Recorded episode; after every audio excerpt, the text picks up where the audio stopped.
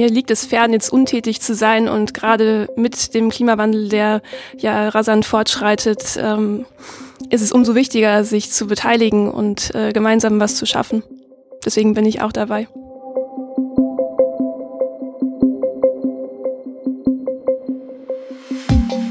Hallo, ich bin Daniel Grotzky und ihr hört 40 Jahre Greenpeace Deutschland, jetzt erst recht.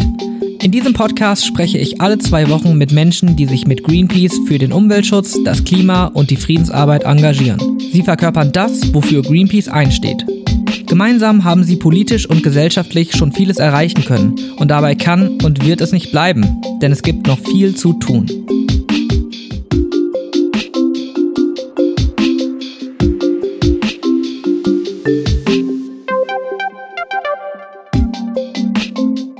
Greenpeace Deutschland wurde 1980 als ehrenamtliche Organisation gegründet und ist über die letzten Jahrzehnte stark gewachsen. Neben den etwa 300 hauptamtlichen MitarbeiterInnen von Greenpeace engagieren sich deutschlandweit rund 3500 Ehrenamtliche für die Organisation. Aber was machen die Ehrenamtlichen eigentlich genau bei Greenpeace? Was treibt sie an und warum ist das ehrenamtliche Engagement so wichtig für Greenpeace? Das bespreche ich in dieser Folge mit Ole, Ellie und Gail. Ole ist 2002 während seines Studiums zu Greenpeace gekommen.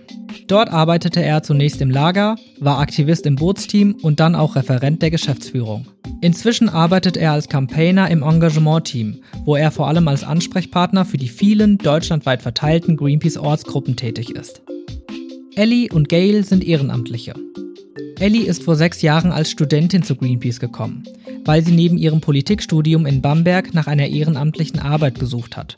Inzwischen wohnt sie in Berlin und ist dort in der Ortsgruppe tätig.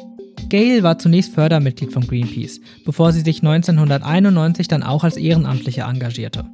Corona-bedingt konnte sie leider nur online zugeschaltet werden. Entschuldigt daher bitte die etwas schlechtere Aufnahmequalität.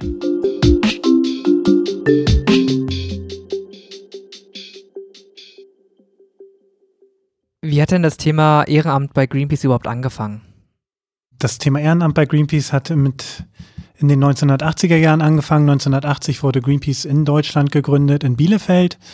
Und da war sozusagen der Hauptfokus noch, weil die Menschen noch gar nicht wussten, was Greenpeace ist, sozusagen diese, diese Initiative erstmal bekannt zu machen. Da wurden viel Merchandising-Produkte verkauft, wie T-Shirts, Sticker, Buttons, um mit den Leuten ins Gespräch zu kommen über Umweltthemen. Greenpeace ist in der Folgezeit relativ schnell gewachsen und die Zentrale wurde dann äh, von Bielefeld relativ schnell nach Hamburg verlegt. Genau, also Greenpeace ist Ehrenamt. Das muss man einfach ganz klar so sagen. Denn ohne Menschen funktioniert Greenpeace nicht und alle Menschen, die am Anfang da waren bei Greenpeace, haben das ehrenamtlich gemacht. Das war nicht das Streben nach einem abgesicherten Berufslohnanstellungsverhältnis, sondern wirklich Menschen, die wollten sich ehrenamtlich in ihrer Freizeit engagieren für den Umweltschutz, um, um Dinge zu verändern, Dinge anzusprechen, Dinge sichtbar zu machen um, um eine bessere Welt zu schaffen und auf die Missstände in dieser Welt hinzuweisen. Und das ist sozusagen getragen von den Menschen, die das gemacht haben. Jetzt sitzen hier ja auch zwei Ehrenamtliche, die sich schon seit vielen Jahren bei Greenpeace engagieren. Ellie und Gail, wie seid ihr dann zu Greenpeace gekommen? Also ich heiße Gail. Ich war viele Jahre lang Fördermitglied. Ich wohnte in Berlin und habe mir einmal überlegt, in eine Berliner Gruppe vorbeizuschauen. Und es kam gerade zum richtigen Zeitpunkt. Das war 1991. Ähm, die Berliner Gruppe hat die Teilnahme an dem ITB, Internationalen Tourismusbörse, vorbereitet äh, zum Thema Weltpark Antarktis. In dem, ähm, ich habe gerade in dem Bereich gearbeitet, also Messe- und Kongressbereich. Also ähm, haben sie mich geschnappt und ich dachte, okay, ich bleib nur für diese Messer, aber ich bin immer noch dabei. Mein Name ist Ellie und ähm, genau, ich bin als Studentin zu Greenpeace dazugekommen, ähm, habe eine Ergänzung zu meinem Politikstudium gesucht und ähm, etwas, was ich aktiv tun kann, so dass ich auch wirklich die Welt verändern kann, nicht nur theoretisch mit meinem Politikstudium. Und genau, das hab ich, hat mich vor sechs Jahren zu Greenpeace Bamberg geführt. Warum engagiert ihr euch ehrenamtlich? weil die Arbeit da ist, ähm, weil die gemacht werden muss, weil die Umwelt ähm, mir sehr auf dem Herzen liegt. Ich habe zwei Kinder. Ich möchte gern äh, ja die Welt retten in Gänsefüßchen. Ähm, Retten können wir die nicht, aber ich möchte gern was dafür tun und nicht nur da sitzen, hoffen, dass jemand anderes die Arbeit macht. Und im kleinen Bereich arbeite ich für mich umweltbewusst. Ich habe meine Kinder auch so erzogen. Aber ich habe das Gefühl, also ich bin überzeugt davon, dass ich mehr schaffen kann, wenn ich mit einer großen Organisation zusammenarbeite. Und Greenpeace war für mich die Organisation, die wichtigste für mich. Und ich bin sehr froh, dass ich noch dabei bin. Also zum Punkt, äh, sich zusammentun und etwas schaffen, das äh, kann ich auch bestätigen. Mir liegt es fern, jetzt untätig zu sein und gerade mit dem Klimawandel, der ja rasant fortschreitet, ähm, ist es umso wichtiger, sich zu beteiligen und äh, gemeinsam was zu schaffen. Deswegen bin ich auch dabei. Habt ihr denn das Gefühl, dass ihr mit eurer Arbeit auch was bewirken könnt? Die meiste Zeit ja. Manchmal habe ich einen Tiefpunkt, wenn zum Beispiel ein Beispiel ist ähm, Verkehrskampagne. Verkehrskampagne in Flensburg. Flensburg hat sehr viele Schwierigkeiten mit Autoverkehr. Und wir haben schon mal einen Infostand gemacht und wir haben versucht, Leute anzusprechen. Die machen einen großen Bogen um uns, weil es um das geliebte Auto geht, weil sie sich das gar nicht vorstellen können, ohne Auto zu leben oder dass ein Auto ähm, nicht nur die einzige Möglichkeit ist, in die Stadt zu kommen zum Beispiel. Und da bin ich manchmal verzweifelt, ähm, wenn Leute gar kein Interesse haben oder wenn es an die Luft geht und Leute schieben ihre Kinder durch die Gegend und wir sprechen die an und denen ist das egal. Die kommen tatsächlich mit einem Spruch, das ist mir egal. Und da, das sind meine Tiefpunkte, wo ich mich wieder rausholen muss. Aber das macht die Gruppenarbeit. Ähm, dann atmen wir alle zusammen auf und machen weiter. Also ich habe immer den Eindruck, dass wir auch was bewirken können, auch ganz im Kleinen. Und ähm, natürlich gibt es diese, ähm, diese Rückschläge von Menschen, die man jetzt nicht erreicht. Die hat man aber immer. Und dieses Gemeinschaftsgefühl zu haben und zusammen etwas zu erreichen, das überwiegt bei mir auf jeden Fall immer. Warum ist das ehrenamtliche Arbeiten für Greenpeace so wichtig? Es gibt zwar eine, eine gewisse Anzahl von hauptamtlichen Mitarbeitern, die sozusagen das drumherum organisieren, die inhaltliche Expertise liefern, aber Greenpeace ist Ehrenamt und die Gruppen, die es in Deutschland gibt, das sind sogenannte Ortsgruppen, da gibt es ungefähr 100 Stück von in Deutschland und da gibt es in diesen Ortsgruppen um, um und bei 3500 ehrenamtlich engagierte Menschen. Und die gewinnen die Kampagnen für uns da draußen. Also diesen Teil unserer Kampagne. Und so verstehen wir auch Ehrenamt. Das ist nicht sozusagen ein taktisches Mittel, um irgendeine Kampagne zu gewinnen, sondern die sind einfach Teil unserer Kampagne und verbreiten unsere Botschaften, Forderungen. Und das ist ein ganz, ganz großes Fund, was wir da haben. Greenpeace hat ja wirklich extrem viele ehrenamtliche Leute, die einfach Greenpeace in ihrer Mission unterstützen. Was würdet ihr denn sagen, sind die Gründe dafür, warum Greenpeace so attraktiv ist für Ehrenamtliche? Für mich, äh, weil Greenpeace international, global arbeitet. Ähm, ich bin viel verreist in der Vergangenheit ähm, und ich habe die gleichen Probleme in verschiedenen Ländern gesehen und Greenpeace ist in vielen, vielen Ländern der Erde, entweder mit ähm, einem festen Büro, ehrenamtlichen ähm, oder einfach eine Vertretung, dass wir andere Länder unterstützen. Und ich glaube, dass wir haben globale Probleme. Wir konzentrieren uns hauptsächlich auf Deutschland, aber die Welt ist die Welt. Wir haben nur eine Welt und ich finde das wichtig, wenn wir verteilt sind. Und das kann Greenpeace, weil wir international vertreten sind. Und das ist für mich ein guter Grund, bei Greenpeace zu bleiben. Es ist aber auch so, dass jetzt nicht ein Einzelner die Welt retten muss, sondern dass wir das zusammentun können. Und äh, dass das mit einer großen Organisation wie Greenpeace eben, wie Gail gerade schon meinte, ähm, eben auch international möglich ist, ohne das Rad neu erfinden zu müssen, was ich immer noch eine sehr wunderbare Sache finde.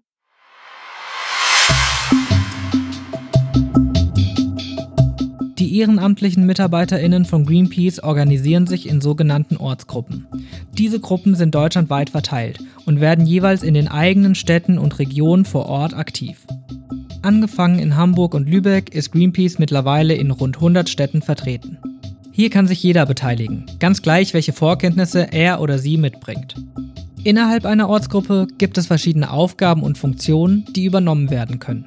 Warum der Aufbau über Ortsgruppen für Greenpeace so wichtig ist und um welche Funktion es sich dabei handelt, erklärt uns Ole.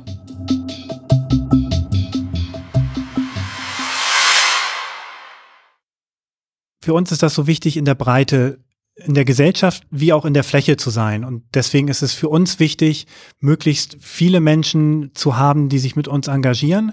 Und die sind in sogenannten Ortsgruppen organisiert. Die sind relativ frei in dem, was sie tun können. Natürlich immer im Rahmen des Greenpeace-Kontextes und des vereinbarten Handlungsrahmens, aber sie sind extrem äh, autonom in dem, was sie machen können und ähm, dürfen auch selbst entscheiden, Dinge zu tun. In diesen Ortsgruppen gibt es ähm, drei Funktionsträgerinnen. Das sind einmal die, die Koordination dieser Gruppe, die wird ähm, von einem, einer sogenannten Gruppenkoordinatorin übernommen. Dann die Öffentlichkeitsarbeit, die wird von einer Öffentlichkeitskoordinatorin übernommen.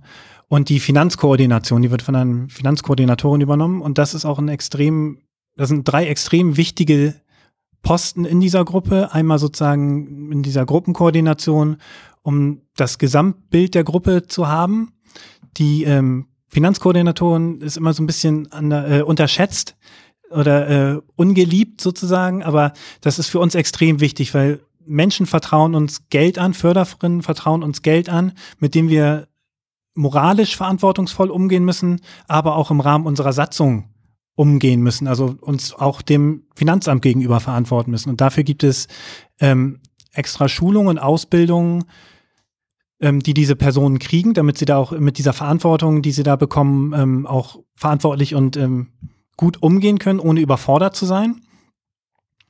Ähm, die Öffentlichkeitskoordination ist extrem wichtig, um die Botschaft nach draußen zu kriegen. Die Menschen bauen Pressekontakte auf, kriegen Schulung in ähm, Social Media Skills, ähm, wie schreibe ich eine gute Presseerklärung, was ist ein gutes Aktionsbild.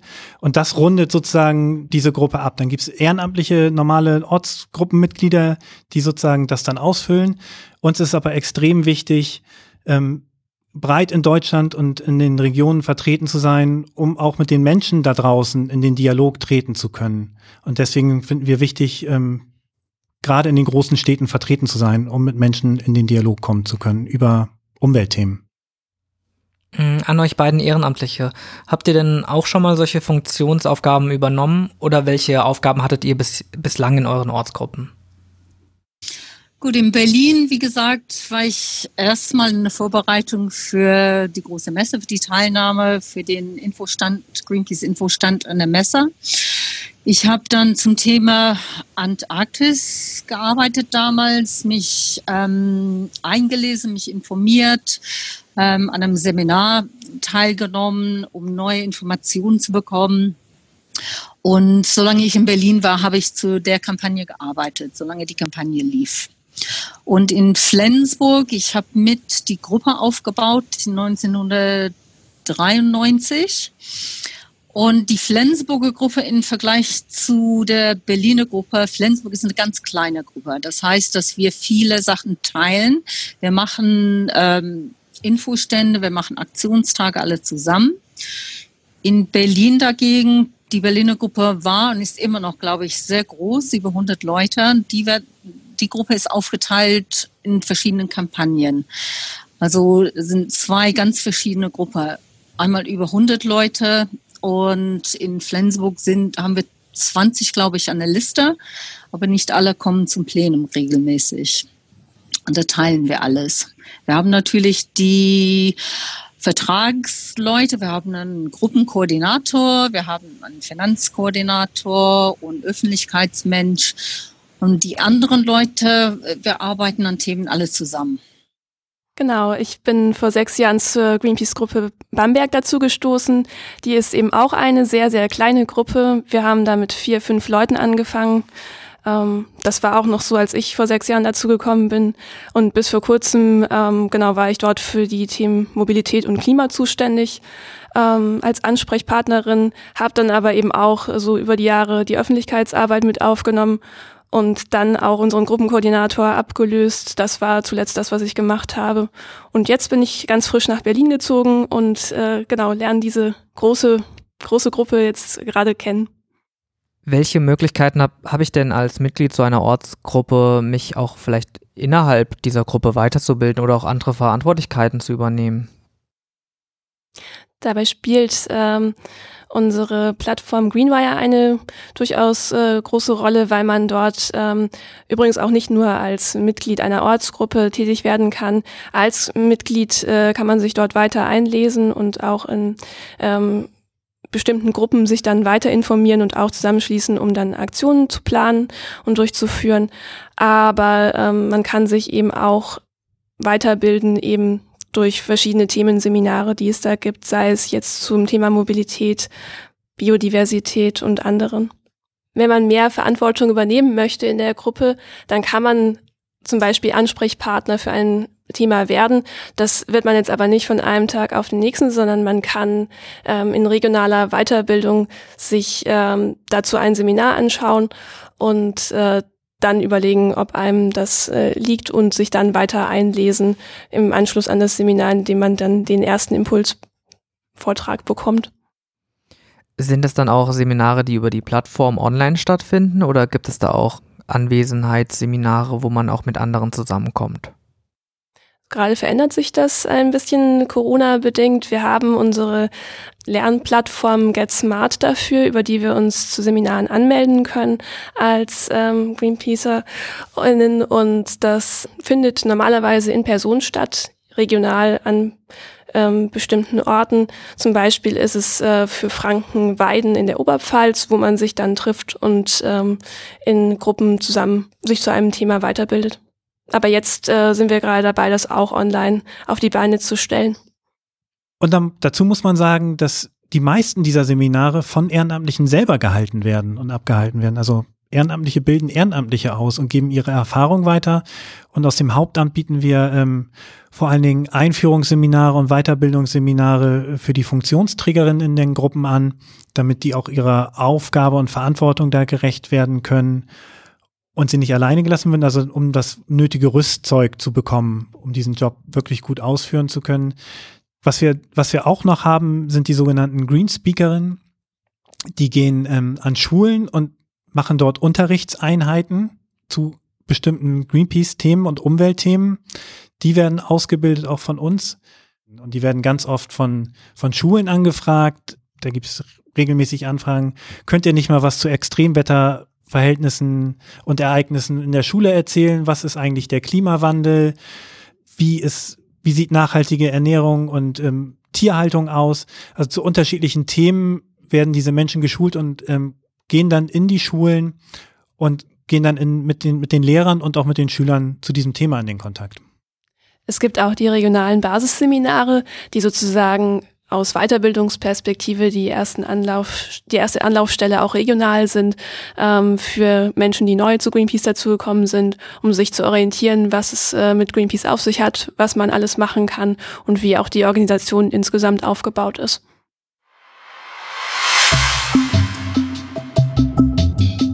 Es gibt etwa 100 Greenpeace-Ortsgruppen, verteilt in ganz Deutschland.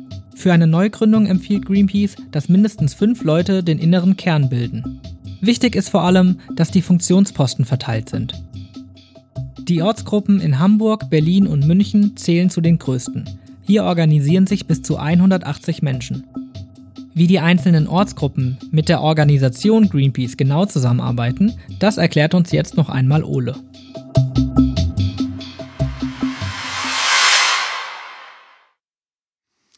Ähm, wir arbeiten auf unterschiedliche Weise zusammen die einzelnen Funktionsträgerinnen haben jeweils eine eigene Ansprechpartnerin hier bei uns im Haus.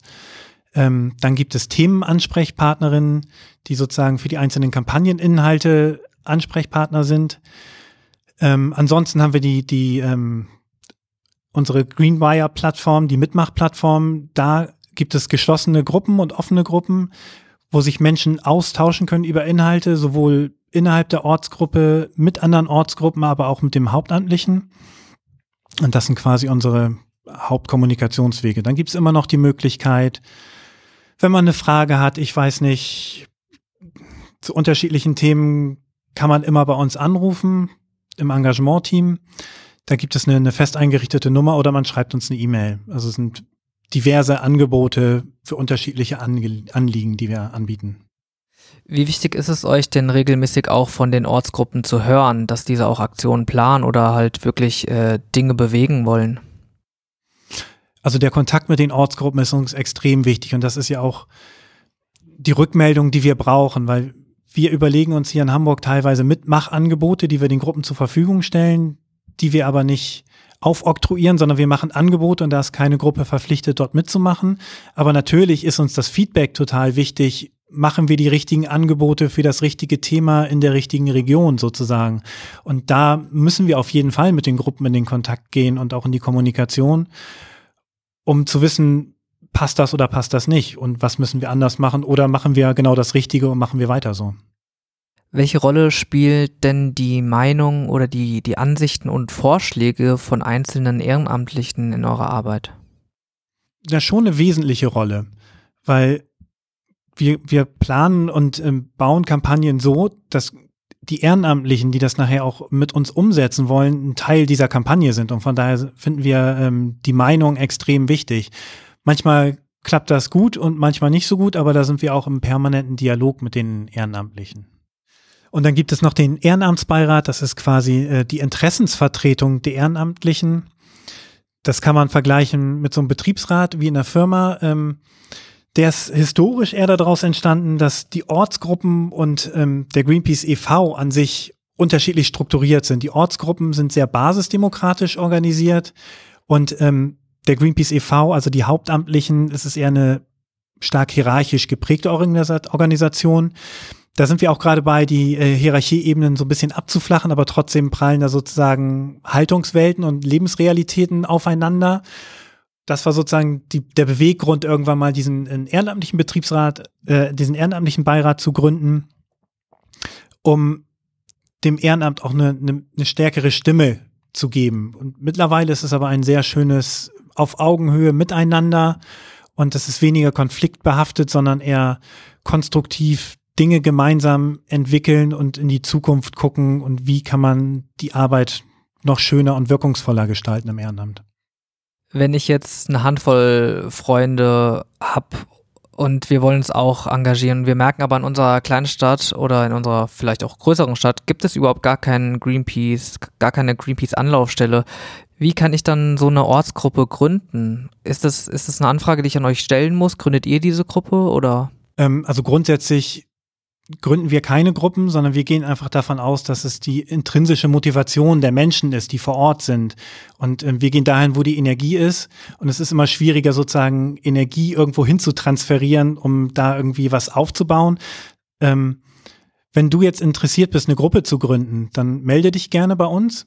Es ist immer sinnvoll, ähm, das nicht alleine zu tun, sondern vielleicht schon ein, zwei, drei engagierte Menschen, ähm, die sozusagen die gleiche Gesinnung haben wie du und die gleichen Ziele verfolgen, um dich zu scharen und dann gründet ihr das gemeinsam. Es gibt ähm, dann hinterlegten Prozess, der dauert ungefähr drei bis sechs Monate, weil wir halt auch Wert drauf legen, ähm, eine Gruppe nachhaltig zu gründen. Das ist relativ viel Aufwand sowohl für das, für uns Hauptamtliche, aber auch für die Ehrenamtlichen. Da kann es schnell zu Frust kommen, wenn man merkt, das funktioniert doch nicht. Deswegen legen wir sehr viel Wert auf diesen Gründungsprozess.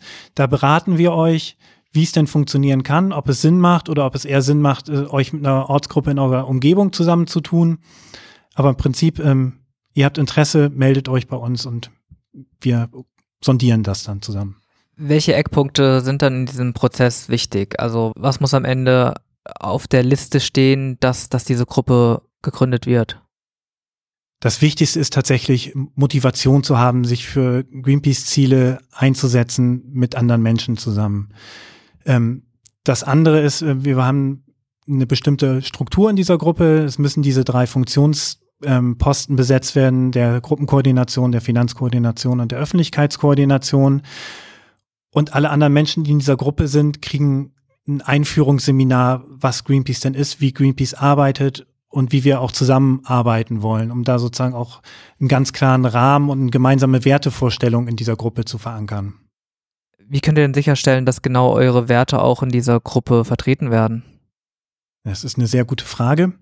Ähm, wir versuchen das halt durch unsere Rahmenbedingungen, die wir ganz klar kommunizieren, schon klar zu machen, aber es ist tatsächlich auch ein Vertrauensvorschuss, die wir in die Gruppen geben. Und man kriegt relativ schnell ein Gespür dafür, weil wir auch relativ viele äh, persönliche Gespräche und Kontakte dann haben, bei, gerade bei einer Gruppenneugründung, wie die Menschen ticken, ob es passt oder nicht. Und ähm, aber am Ende kann man sich nie sicher sein. Aber das ist tatsächlich auch ein, Grundprinzip, was wir haben. Also wir gehen mit einem gesunden Vertrauen in die Menschen und in die Richtigkeit des Handelns der Menschen rein. Und zu 98 Prozent ist das in der Vergangenheit auch aufgegangen. Und die zwei Prozent, die nehmen wir gerne in Kauf. Sprechen wir mal über Geld. Ähm, in jeder Ortsgruppe muss es ja jemand geben, der für die Finanzen zuständig ist. Heißt das, dass ihr dann als, als Organisation, die über allem steht, die Spenden, die reinkommen, verwalten und das Geld dann wiederum umverteilen an die Ortsgruppen oder wovon ist abhängig, wie viel Geld die einzelnen Ortsgruppen bekommen? Ähm, das haben wir ganz klar geregelt. Es gibt äh, sogenannte Pauschalen. Die richten sich nach Aufwand. Also wenn, zum, für einen Infostand bekommt man einen Betrag X und das wird dann auf das Gruppenkonto überwiesen. Und aus diesem Gruppenkonto müssen die Gruppen aber auch ähm, die Miete von ihrem Gruppenbüro zahlen, anteilig zumindest. Da zahlen sie 50 Prozent von und wir übernehmen die anderen 50 Prozent. Haben dann aber natürlich auch Ausgaben für weiß ich nicht, Büromaterialitäten oder sie möchten eine eigene regionale Kampagne machen und ähm, brauchen Farbe, um Banner zu malen. Das müssen sie dann auch selber zahlen und können sozusagen ihr eigenes Gruppenkonto über diese Pauschalen, die klar definiert sind, ähm, füllen.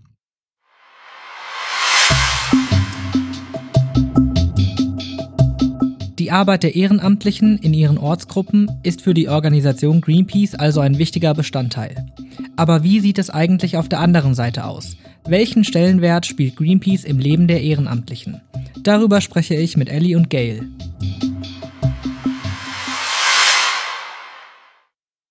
Warum seid ihr die ganze Zeit so konsequent mit dabei? Weil mir die Umwelt wichtig ist. Ich wollte, als ich meine Kinder bekommen habe, habe ich gedacht, ich mache erst eine Pause.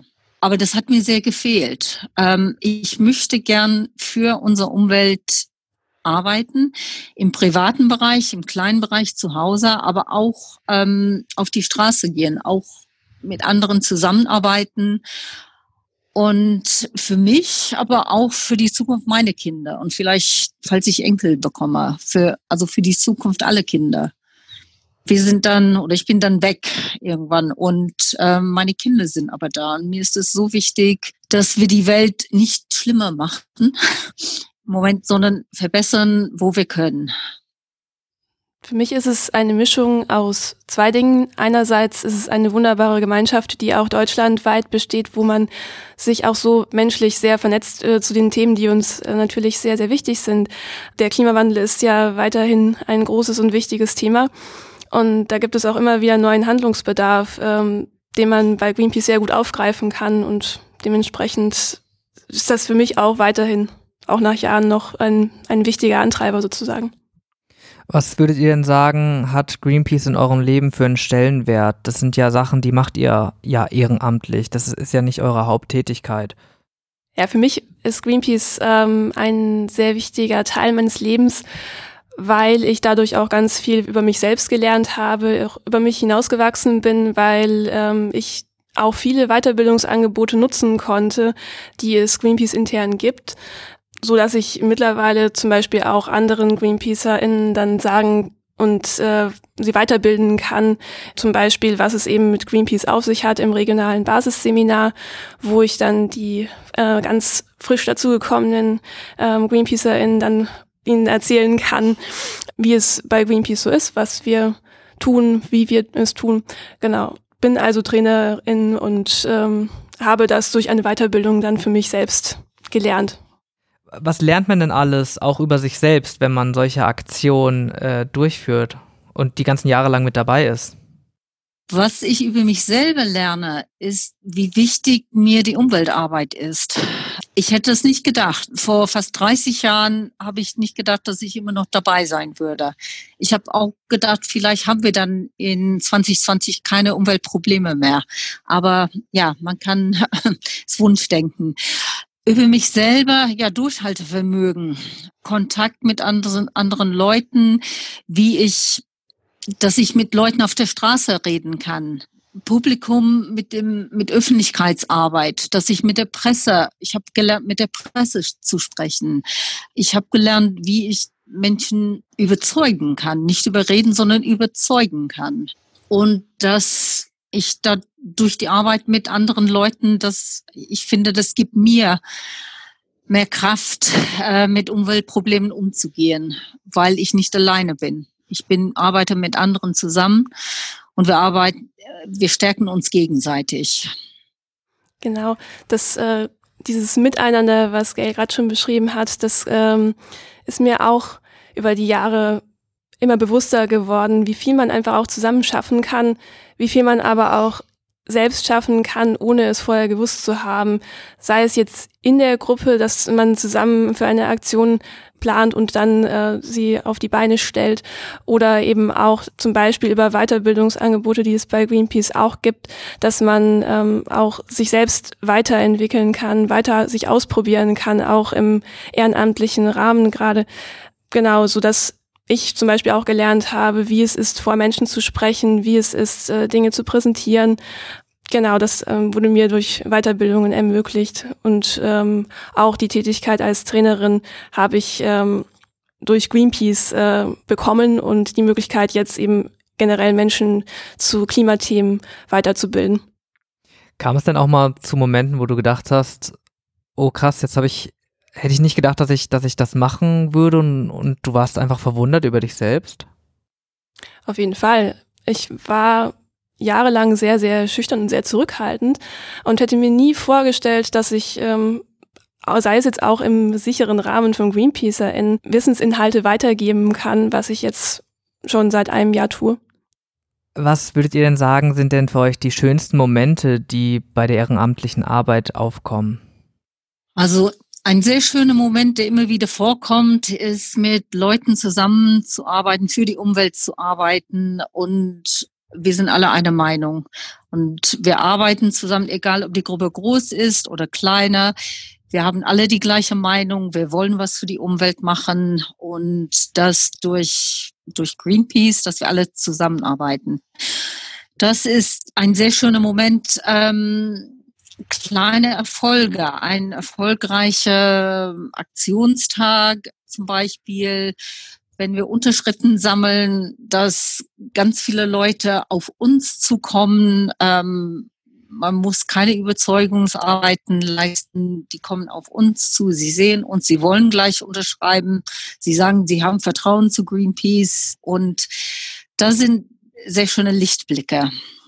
Zum Beispiel auch, ähm, wenn etwas deutschlandweit oder manchmal auch global dann Wirkungen zeigt, wenn wir auf der Straße gestanden haben und dafür Unterschriften gesammelt haben. Das ist natürlich ein großartiges Gefühl, aber auch im Kleinen, so gruppenintern, ist es immer wieder sehr schön, wenn Menschen am Anfang sich äh, gar nicht getraut haben, sich wirklich zu beteiligen, wenn sie sich noch äh, ja, überlegt haben, kommen sie überhaupt dazu zu einem Infostand und dann merkt man, sie sind Jahre später immer noch da. Also dieses, diese Situationen gibt es öfter und das ist für mich immer sehr schön. Mm, ihr nehmt euch ja relativ viel Zeit für eure ehrenamtliche Arbeit bei Greenpeace. Ole, habt ihr denn bei Greenpeace wiederum eine Vorstellung davon, wie viel Zeit die Ehrenamtlichen für die Arbeit bei Greenpeace opfern? Ich würde hier nicht von Opfern sprechen, sondern von äh, reingeben. Aber ähm, wir machen alle zwei Jahre ein sogenanntes Gruppenblitzlicht, wo wir auch genau diese Dinge abfragen. Das heißt, ähm, gibt äh, so eine vergleichende Fragebatterie, die jedes Jahr wiederkommt und da ist unter anderem auch die Zeit drin, die sie angeben und das ist immer, hängt, ist unterschiedlich und das ist uns auch relativ, also wir bewerten das nicht, wie viel Zeit Menschen geben oder was sie geben für Greenpeace oder für die Umwelt. Manche Menschen engagieren sich ein bis zwei Stunden im Monat und andere machen das äh, 40 Stunden im Monat, die wirklich hoch engagiert sind. Aber wie eben schon gesagt, das, äh, wir bewerten das nicht und freuen uns über jede Minute, die man mit uns für Umweltthemen verbringt.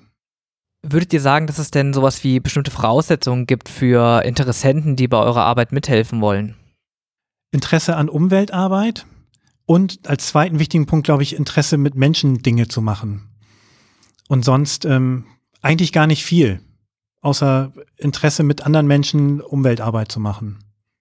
Dem würde ich mich anschließen. Also das Interesse mitzubringen und ähm, man muss nicht gleich ins große Handeln kommen, sondern einfach das Interesse mitbringen und äh, genau vorbeischauen.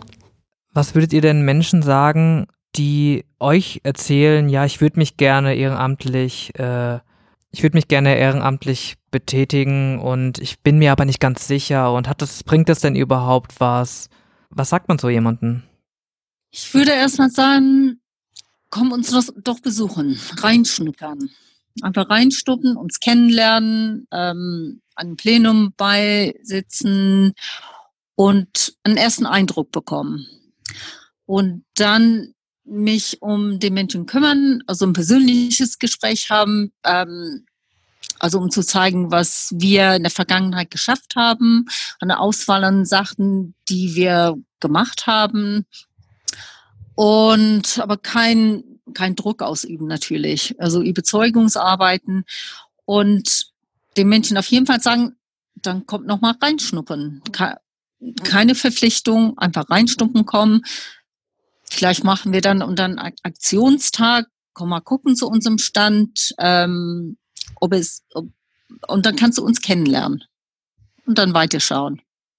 Genau, das Plenum ist immer eine sehr gute Anlaufstelle, die ich auch immer empfehle, wo man auch einfach nur zum Plenum gehen kann und sich das anhören kann, was so gerade der aktuelle Stand der Dinge ist und dann vielleicht auch zu einem Infostand mitzukommen. Das ist sehr, sehr niederschwellig. Man muss sich dann zu nichts verpflichten und auch keinen Mitgliedschaftsantrag oder irgendwas äh, unterschreiben, sondern kann uns so unterstützen es gibt unterschiedliche Möglichkeiten, sich bei Greenpeace zu engagieren. Ähm, alle Möglichkeiten sind uns gleich wichtig, ob man nun ähm, Fördermitglied ist und ähm, einen monetären Beitrag leistet zur Umweltarbeit, ob man ähm, die Homepage von Greenpeace besucht über und sich da über, über Umweltthemen informiert oder für seine Kinder da was raussucht oder für die Schule oder ob man ähm, über die Mitmachplattform Greenwire, das ist ein sehr schöner niederschwelliger Einstieg, um die Greenpeace-Community ein bisschen näher kennenzulernen, ähm, reingeht. Und dann würde ich einfach sagen, mit Interesse und Neugier auf die Themen und die Angebote einfach hinzugehen und mit einer Offenheit.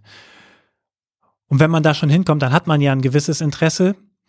Das müssen wir dann gar nicht mehr fördern, sondern das ist ja an den Menschen selbst drin. Und dann gibt es unterschiedliche Schwellen, über die man gehen kann. Und wenn man möchte, kann man sich auch immer weiter engagieren. Und ich würde die Menschen und die, die Interessierten sozusagen dazu ermutigen, einfach reinzugucken und auch keine Scheu davor zu haben, auch mal bei einer Ortsgruppe vorbeizukommen oder sich telefonisch dazu melden oder eine E-Mail zu schreiben. Das sind alles ganz normale Menschen. Man braucht keine besonderen Voraussetzungen, außer dass man Lust hat und sich für die Umwelt zu engagieren.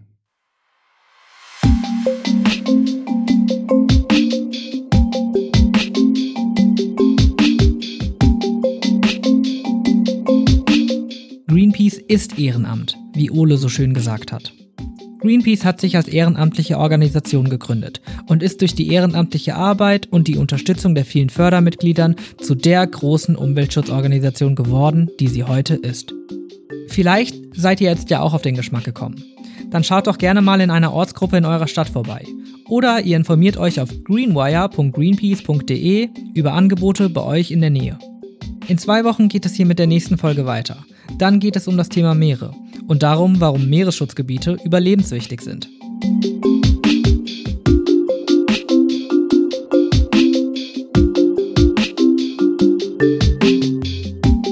Wenn euch diese Folge gefallen hat, abonniert uns gerne auf Apple Podcast oder Spotify und ihr verpasst garantiert keine neue Folge. Teilt diesen Podcast sehr gerne auch mit Freunden und Familie, denn die Themen betreffen uns alle. Auf Apple Podcast würden wir uns außerdem sehr über eine Bewertung und euer Feedback freuen. Die nächste Folge gibt es dann in zwei Wochen. Bis dahin.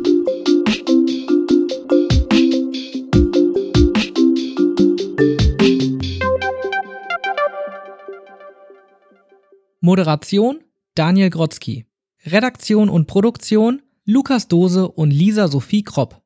Musik Daniel Grotzky.